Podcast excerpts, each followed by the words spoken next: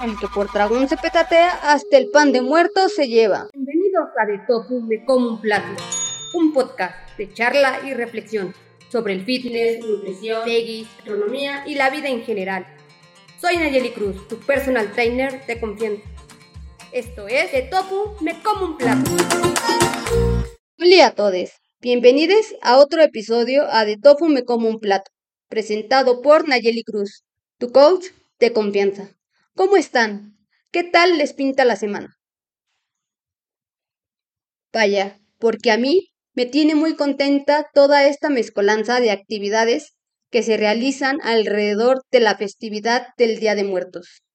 Una fecha que hasta hace unos años ha tomado importancia, y no es que antes no me gustara esta tradición, sino que ahora tiene un sentimiento hermoso al creer que mis seres queridos vienen a visitarme y disfrutar de las cosas que les he puesto con tanto cariño. Iniciemos con la sección, el negativo de esta semana, el empezar a llenarme de tantos proyectos próximos a ver la luz. O sea, no lo digo porque no me guste mi trabajo, más bien porque quiero también darme tiempo para mí, que me haga reconectar con mi alrededor, pasar tiempo a solas conmigo, que hoy en día es algo que la mayoría de personas hemos dejado de lado por el trajín de la misma vida. El positivo me tiene muy contenta gracias al rumbo que está tomando el podcast. Esto me ha hecho sentirme al 100, no solo con lo que tiene que ver con el podcast y el trabajo, sino también con mi vida. Me siento en paz con la vida y las cosas hermosas que han estado llegando a ella.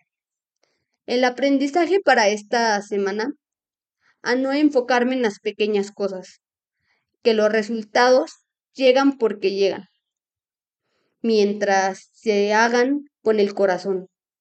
Si me quedo nada más esperando a que las cosas sucedan, voy a terminar quedándome a esperar a que sucedan.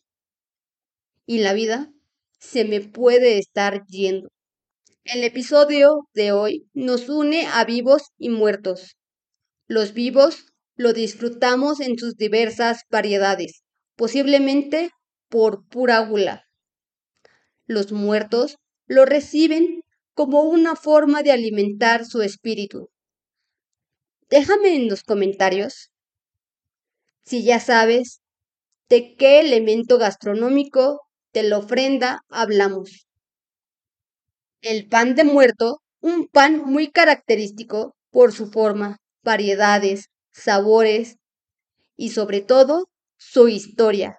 Si bien este pan está amasado para ser llevado especialmente a los altares de los difuntos, ubicados principalmente en las casas de los mexicanos. Su origen data de la época prehispánica y la mezcla de la conquista Nueva España en 1519.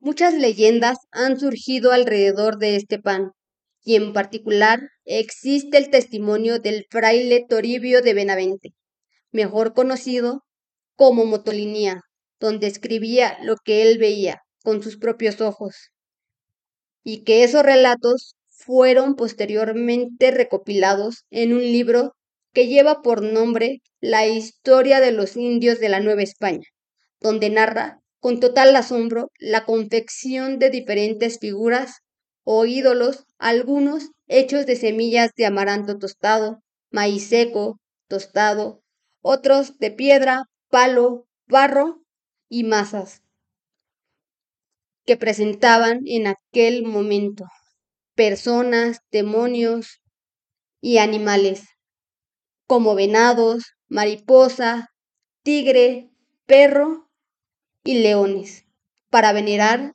sus diversos dioses, según la región, o ofrecerse como un medio de cambio a las costumbres muy dispares entre indios y españoles, recordando que en aquel entonces se tenía por costumbre o ritual la realización de sacrificios humanos donde se entregaban parte de los órganos al más alto mando, para que pudiera consumirlos, una forma de dar gracias por una cosecha más. Esta leyenda da como resultado la creación del tradicional pan de muerto, como lo conocemos en el centro del país. Su versión original, con una forma circular que representa el corazón, acompañado de un trozo de masa más pequeña en el centro del pan, que representa el cráneo, mientras que las cuatro tiras que caen a los costados representan los huesos. Su elaboración parte de ingredientes como la mantequilla, harina, azúcar, levadura, leche, anís, agua de azar, el recuerdo de los fallecidos, que no puede faltar, junto con naranja confitada, que son los ingredientes que le dan esa esencia, toque y sabor característico.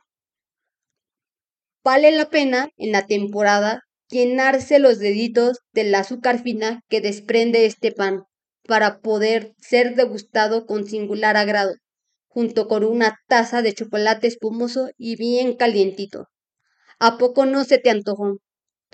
Hoy en día encontramos infinidad de variantes, iniciando por los clásicos, azúcar o pasando por aquellos que van rellenos de chocolate, chantilly, queso crema, frutos secos y los innovadores con cerveza, matcha, helado, hasta aquellos que se combinan en creaciones saladas. Sin lugar a dudas, creaciones insólitas, que abarcan para todos los gustos de chicos y grandes. ¿Y qué decir de los que siguen la idea prehispánica de figuras humanas? Algunas llevando el nombre del difunto a quien se le realiza la ofrenda, o animales que representan cómo era el difunto antes de morir, ya poco se ven este tipo de panes, a menos de que acudamos a regiones específicas, como Michoacán o Puebla, donde aún preservan esa tradición. Cada región de México ha optado por realizar su propia versión, dándole así un distintivo a cada ofrenda con la única finalidad de seguir recordando a nuestros seres queridos.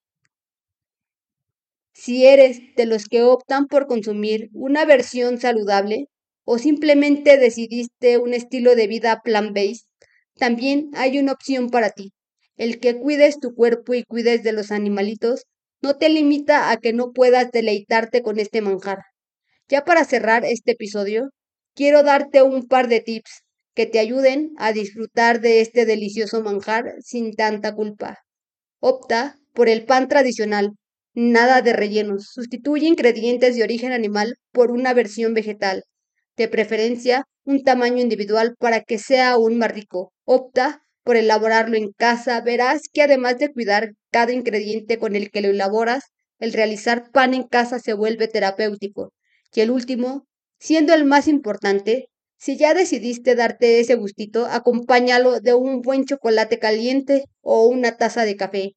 Disfruta tu pan sin culpa y olvídate de las calorías.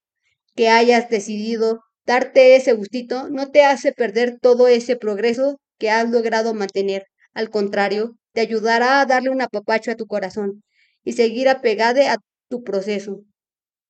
Espero que este episodio te haya gustado y si te gustó, te invito a que nos compartas en tus redes sociales. Si tienes alguna duda o quisieras una asesoría de coaching online uno a uno para lograr el físico de tus sueños sin renunciar a tus alimentos favoritos pasar horas en el gimnasio y malgastar tu tiempo en suplementos inútiles, puedes escribirnos por Instagram a Buena Fitness o checar toda la información en nuestro sitio web. No olvides pasar a YouTube, suscribirte y dejar tu bonito comentario o retroalimentación del episodio para que el algoritmo nos ayude a llegar a más personas y poder seguir creciendo.